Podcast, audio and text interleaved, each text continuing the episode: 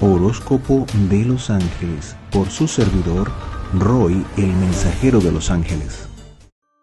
Leo, para las personas del signo de Leo, eh, en esta etapa, bueno, que es una etapa de transformación para todos, en ellos hay una, una, mm, una claridad que van a tener, un despeje, un desvelar de eh, informaciones que tienen que ver con la familia, eh, sobre todo con el sector materno y mm, yo diría que tiene mucho que ver con su pasado. Puede ser que recuerden cosas de la niñez, puede ser que entiendan cosas que sucedieron incluso en la niñez o el por qué me está pasando esto o por qué yo estoy reaccionando de esta o de aquella manera o por qué soy como soy en este momento o por qué pienso y siento las cosas o tengo estos temores.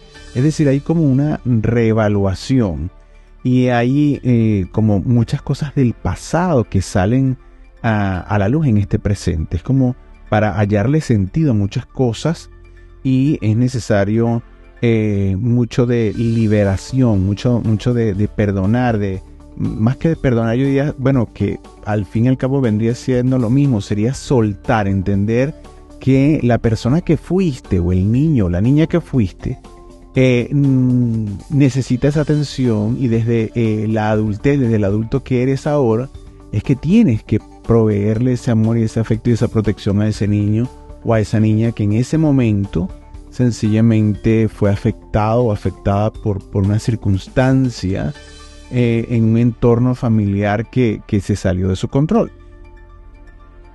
Eh, no es momento de culpa, sino de entendimiento. Y esto pasa para que puedas avanzar, para que puedas realmente establecer un núcleo familiar eh, mucho más depurado, mucho más eh, sin lastres y sin, y sin cosas que afecten el pasado.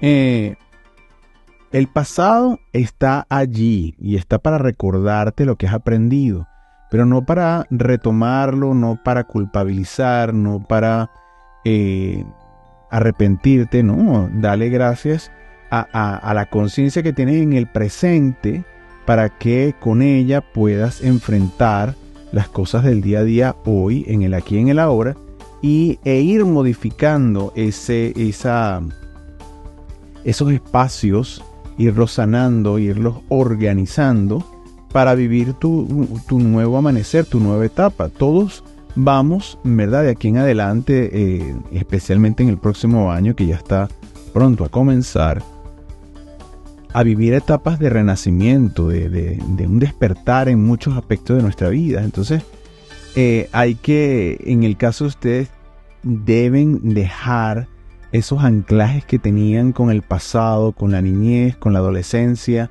eh, que les que pueden venir a su presente en este momento. Entonces fíjense que esa energía de ustedes va a ser una energía con determinación para, para conciliar esos aspectos del pasado con lo que tienen ahora, para entender, para avanzar, para, para liberarse de cargas que no les sirven ya para nada. Y veo también cambios o nuevas oportunidades que se abren en la parte material, en el ámbito eh, por donde les llega el dinero. Quizás por por una cantidad de circunstancias, eh, sienten que hay como una especie de resquebrajamiento, que tienen que hacer una especie de reinvención, se pueden sentir eh, un poco ahogados o asfixiados y asfixiadas en, lo que estén haciendo y necesitan más, necesitan eh, como, como un aire nuevo. Quizás esto no es porque el ambiente o el entorno de trabajo o, mm, haya cambiado, sino porque ustedes se sienten así y están mirando desde esa óptica el lugar y la circunstancia. Porque hay una necesidad de cambio dentro de ustedes. El entorno, si lo empiezan a analizar objetivamente, es más o menos estable. Y ustedes son los que están buscando un nuevo amanecer dentro de ustedes, un cambio, algo que, les dé una inspiración, un motivo eh, para, para, enfocarse en esa, en esa nueva resolución, en, esa nueva, em, ese nuevo propósito.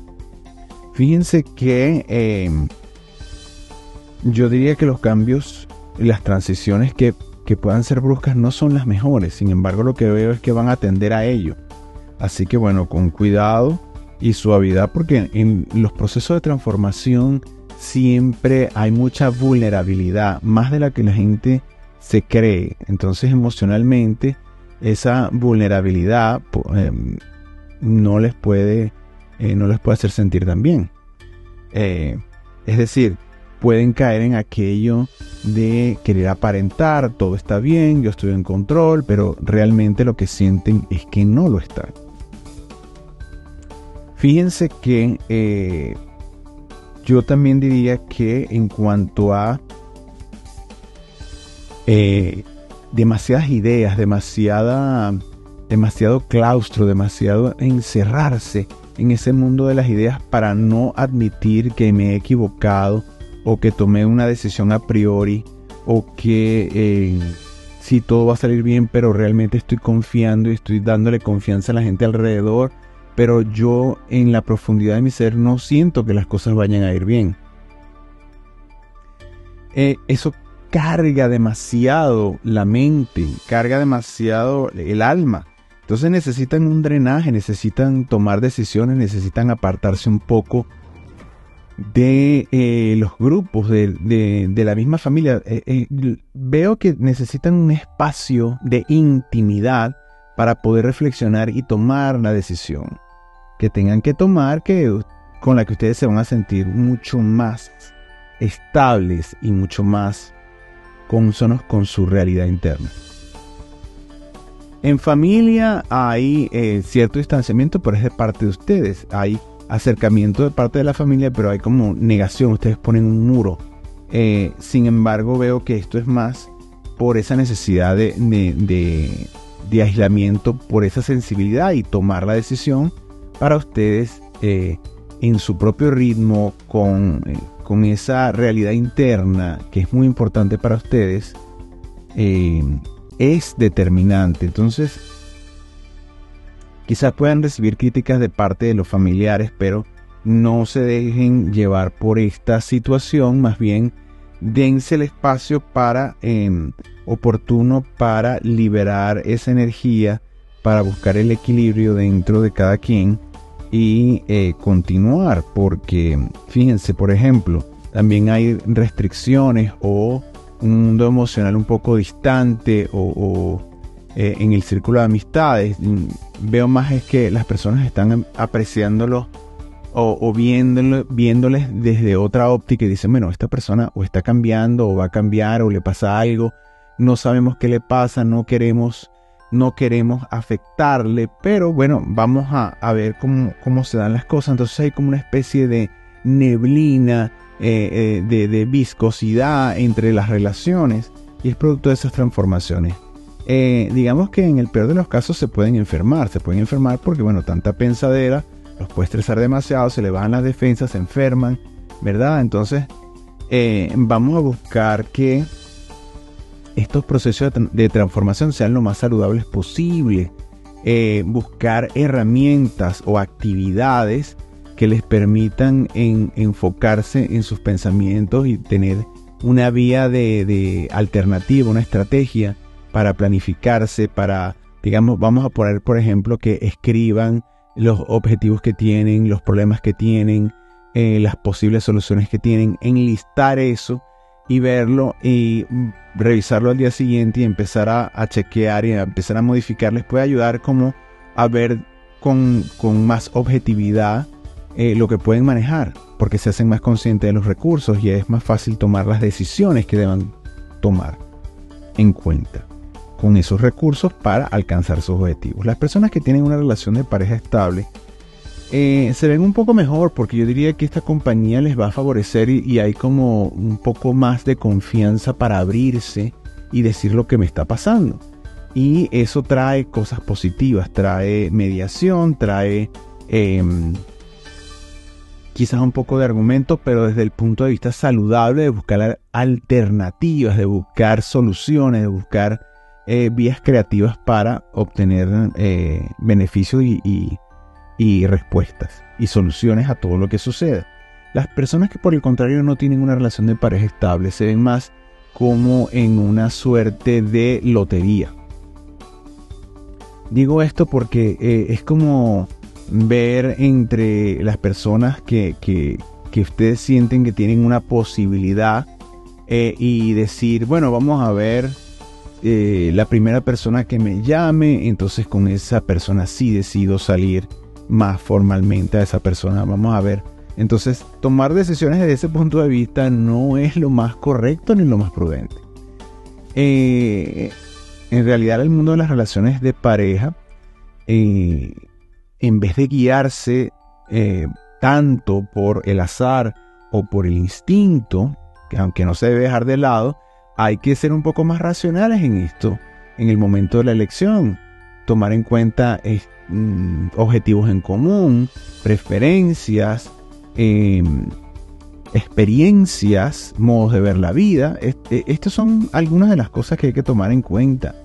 Em, pero sobre todo esa persona que, con la que, que te puedes abrir, eh, como cuando tienes un mejor amigo o una mejor amiga a quien le puedes contar lo que no le cuentas a nadie y que sientes que esa persona eh, no te va a juzgar, sino que te va a escuchar y, te va a dar una palabra importante desde su objetividad.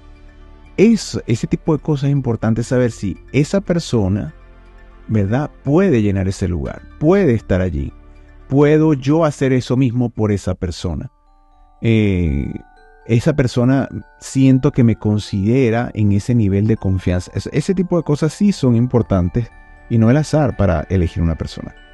Eh, fíjense que eh, a nivel espiritual yo diría que hay buena conexión. para la mayoría hay una muy buena conexión a nivel espiritual porque yo diría que hay como esa energía eh, de conexión mediúnica, se podría llamar, que te permite una conexión mucho más pronta y ustedes pueden, o los que ya tengan establecidos algún tipo de sistema personal, un hábito, un ritual, ya les va, les va a, suceder que van a sentir que todo está como más acelerado, más, se conectan más rápido, sienten la energía, la perciben eh, y pueden aprovechar muy intensa y profundamente este periodo para ayudarse, sobre todo en la parte emocional y a regenerar esa energía porque la salud se puede ver afectada por toda esta cantidad de pensamientos, así como una especie de olla de presión.